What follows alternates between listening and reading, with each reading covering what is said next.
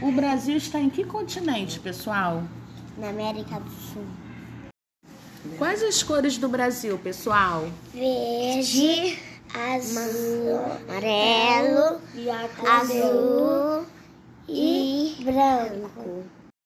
E aí, pessoal, o que representa o verde do nosso Brasil? A floresta. A floresta. Muito bem. E o amarelo? Amarelo. O que mais? As Riquezas. riquezas. Muito bem. E o azul? Água. Água. O O que mais? Céu. Muito bem. E o branco? O banco. E o branco representa o quê?